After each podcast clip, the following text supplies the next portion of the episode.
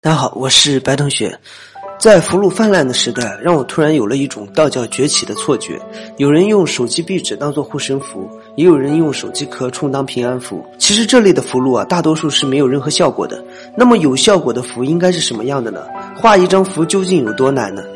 一张符最重要的是什么？我们之前说到过，画一张符的过程十分复杂，通常都需要十几个步骤。这其中最重要的就是灌输精气。在《空谷幽兰》中说到这么一回事：有一位华山派的道长已经百岁有余了，所以很多人想要从这位道长手里啊求得一张平安符。但是道长的弟子说，师傅已经十几年没有画过符了。那么这是为什么呢？为什么不给自己的弟子多画一些平安符呢？这个在道藏中有记载啊。真正画一张有用的符啊，是需要投入自己的精气的，也就是我们所讲的气。而修道之人身体里的气啊是有限的，而且这个气啊是与自己的寿命相互绑定的。看过我们《假如神话传说都是真的》系列的话，就可以知道气是什么。在很多的神话传说中啊，也都提到了气这个关键词。我们可以把气啊当做是一种先天的能量，也可以理解为是神仙的法力，但是极难收集。而且每个人身体里的气啊是有限的。按照华山派道长弟子的说法，长寿是因为长时间的辟谷、存思等修炼方式。利用这些修炼方式呢，攒下了少量的气留在体内。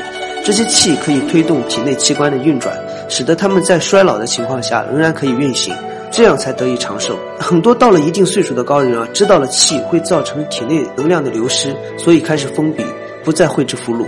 这在很多道观都是很常见的。相同的问题啊，我问了一下全真的道士，得到了这样的回复。虽然我们重在养生啊，但不在符箓一类。对于这件事也是有些了解的。据说是这样的，看近代高人的履历啊，皆是如此。你从民国时期开始，擅长符箓的一类的先辈寿命啊，普遍就要比养生一类的短。你比如说张志顺道长，他就是这样的。张志顺道长他修道，重在养生，他不在符箓和咒法，自然能将身体里的气啊保留下来。包括李成玉道长，早早的就封闭了，专心在修真养性。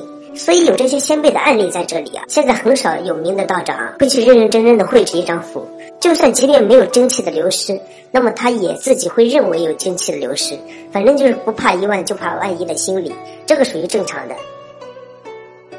所以啊，想要一张真正有用的符啊是非常难的。当然，这一套理论来源于龙门洞的一位隐士的叙述啊，至于是与否，我们可以再做讨论。你认为呢？